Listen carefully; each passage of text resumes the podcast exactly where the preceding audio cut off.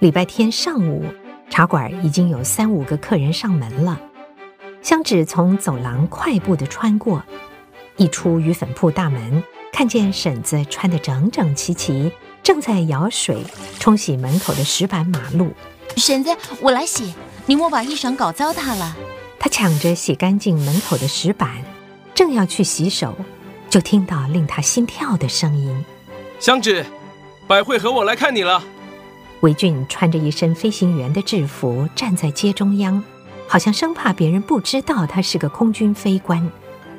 他的身后面跟着百惠，百惠笑着挥手：“香志，你大扫除啊？”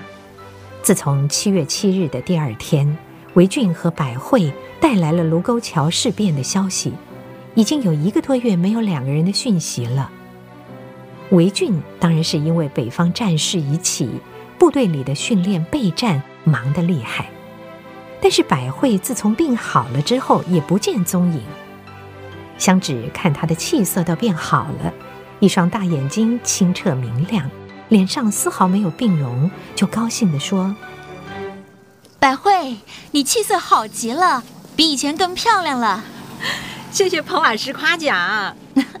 今天是什么好日子？两位联袂光临婶子鱼粉铺，快请进来。是要庆祝一下的。先说个小消息，我呢在县政府找到了一个工作，负责救济贫病老人。至于大的消息，嗯，还是表哥你来说吧。我们先进屋再讲吧。你们不是要来宣布什么你们俩的好消息吧？进了茶馆铺，除了三四个茶客之外，堂叔金刀大马的。坐在他的八仙桌边，等着蔡专员下楼。韦俊向堂叔鞠了个躬，不待堂叔开口，便迫不及待地宣布：“堂叔、香芷，各位老乡，中日军队前天在上海正式开打，双方各投入兵力数十万。昨天下午，日本航空队十八架轰炸机空袭杭州笕桥机场，我空军奋勇迎战，击落击伤敌机共六架。若我人在杭州。”便能参加这场中日空中第一仗，可惜啊！中日全面开战，日本飞机将会轰炸全国各个机场。谭先生不用惋惜，不久之后啊，就会有你空中杀敌的机会。这时候，香芷看见蔡专员已经站在门口，他站在那儿有一会儿了，却没有作声。唐叔也看见了，便站起来跟香芷说。啊，你们三个年轻人坐下来谈谈啊。唐叔跟蔡专员出去走走。三个人围着八仙桌坐下，香芷去沏了壶杭州龙井，端出一盘瓜子儿，一盘花生，带着点儿好奇的问：“百惠，你在县政府的工作是什么职位啊？”“我在县长办公室上班，进去呢就从最低层的小职员干起，主要是做社会福利还有救济的规划。”要花许多时间去跟衡阳各界的士绅商家打交道，还要联合民间的力量一起来关心老贫疾苦。单靠县政府那点预算，只是杯水车薪啊！那可好，百惠，你个性好，乐于与人交往，也乐于帮助别人，这个需要有善心和热心的工作最适合你了。还不知道呢，我上了几天班，县长主秘交下来给我的文件资料。没有一件是跟今年秋天要展开的工作有关。那是些什么资料啊？嗯，全是有关抗日的文件。这其中绝大多数呢是蒋介石这两年来在各种场合发表的谈话。看来国民政府当前首要的工作就是要加强全国公家任职人员的抗战意识，巩固蒋介石的领导地位。我就怕其他重要的事。反而没人重视了，这有什么不好啊？以前大家不是一窝蜂骂蒋介石不肯抗日吗？话是不错，可是这一旦战争真的打起来，最苦的就是老百姓，越穷困的越凄惨。我加入这个工作，就是希望为穷苦的人民能够多做点事，宁愿多做些为人民服务的计划，也比整天读蒋介石的训词好。你们不晓得。昨天在笕桥上空和日本飞机干起来的，就是我原属的第四大队。我最敬佩的高大队长，这回成了空战英雄。其他参与战斗的长官及同僚全是熟人，真可惜我不在场。空战很危险。日本造的九六式轰炸机性能好，速度竟比我们的霍克驱逐机还要略快，所以来袭的机队竟然没有驱逐机护航，大辣辣的就飞过来要炸我们的航校基地。其实九六式轰炸机速度虽好，毕竟火力和灵活度都比不上驱逐机。这回日本是败在轻敌，太看不起中国的空军了。却不知咱们对上飞行及作战的训练相当扎实。八月十四日首开纪录击落敌机的高志航队长智勇双全。训练时我当过他的僚机，他的技高胆大，我是佩服得五体投地。香芷说的没错，日本航空队经此一战，必定收拾起轻敌之心。我方实力远落敌后，今后的空中遭遇必定更加危险。他说到这里，忽然发现两双美丽的眼睛同时充满了崇敬和担忧，正凝望着自己，一时竟说不下去了。两个女孩也无语。过了好一会儿，韦俊才沉声地说：“我已上书请愿，请求调回第四大队，到战争第一线的基地，无论是杭州、南京，我要投入战争。”百惠听着，眼泪流了下来。香芷双眼泛红，却没有掉泪。不知怎么的，她脑海里突然浮现了一幅陈年旧事的景象：娘牵着她的小手，在大街边儿，差点被汹涌而至看热闹的闲汉给撞倒。那名军人骑着一匹白马，在军士们的簇拥之下前行。香芷只在人群缝隙中瞥到一眼。那个军人大概四十岁，瘦削的脸上有一双特别亮的眼睛。那是民国十五年，北伐军总司令蒋介石率军至衡阳，香芷当时七岁。表哥，你还是留在衡阳待命吧。堂叔说的对，大战开打之后，很快就会蔓延到全国每个基地。你你也不要急着去打第一线嘛。你是要急着赴敌，还是急着躲离我们两人？韦俊和百惠联袂而来，谈完就走了。香芷这边呢，犹如搅乱了一池春水。他回到房里，再也平静不下，掀开窗帘往外看，也没瞧见堂叔和蔡专员在后院里，不知道他们哪儿去了。他想到大战已经开打。不能想象双方各有数十万部队投入血战，加上飞机、战舰，不知道多少生命即将死于战场、天空和水上。他们全是像韦俊一样的青年。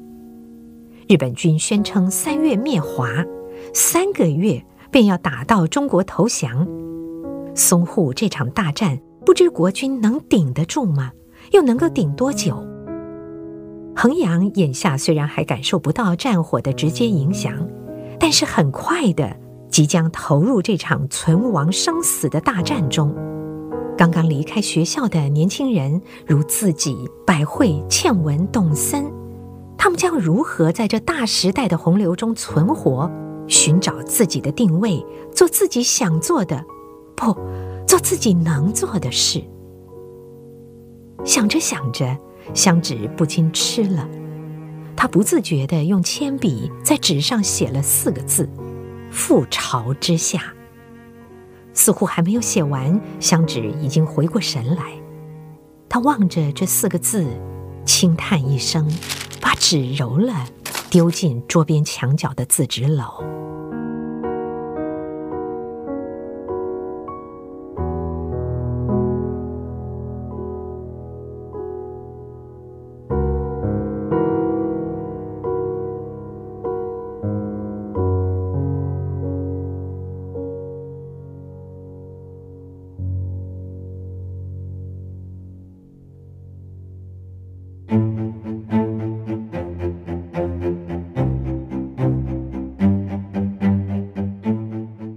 专员这回到衡阳来住了两天，感觉上总是和堂叔在一起。但两个人既不在茶馆，也不在鱼粉铺，不知道去了哪儿。第三天的上午，唐叔和蔡专员又带了一个陌生人来到茶馆。唐叔手中还拿着一封信，递给香芷。香芷接过一看，是一封盖着衡阳当地邮戳的信。是学校寄给你的。香芷心跳如鼓，知道这个信来自江东岸的八甲岭。信封上没写寄件人，大概是学校寄来的通知吧。他趁机偷瞥了那陌生人一眼。那个人年约五十多岁。戴着一副金丝边的眼镜，穿一件绛色有暗花的夹袄，长条脸上透出一些书卷气息，相貌很是体面。香芷从未见过这个人，心中不禁暗暗称奇。那个人也看到了香芷正在打量他。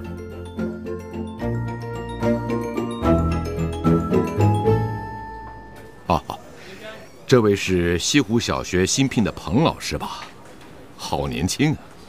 英雄英雌出少年啊！香芷啊，这位是东乡常家的燕罗先生，你就叫常伯伯吧。常伯伯您好。常燕楼，这个名字有点熟，好像在哪儿听过，或是见过。他倒消息灵通，怎么会知道我是西湖小学的新老师？怪了。他急着看信，行了一个礼，就回房了。相知，写此信时，上级已批准我之申请，唯去处则密不可告。衡阳来去匆匆，不过数月，何其有幸得识佳人，又何其不幸难有长聚。吾虽必须去，一心实系燕城，此意你必心知。烽火将漫全国，只盼你多保重，为国为家亦为我。此生最大之心愿，善加珍重。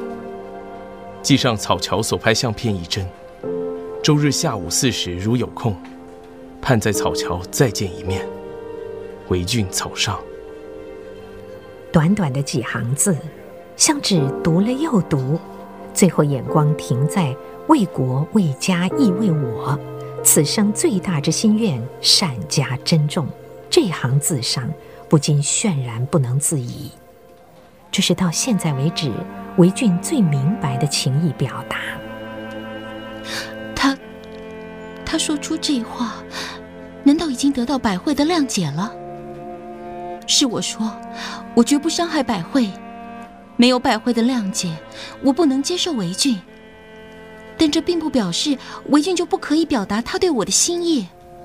香芷又拿起那张在草桥拍的照片来细看，桥边的少女一身黑，衬得白皙而婀娜，身后的背景正是石鼓山，山脚下还有几艘渔舟，拍得很有意境。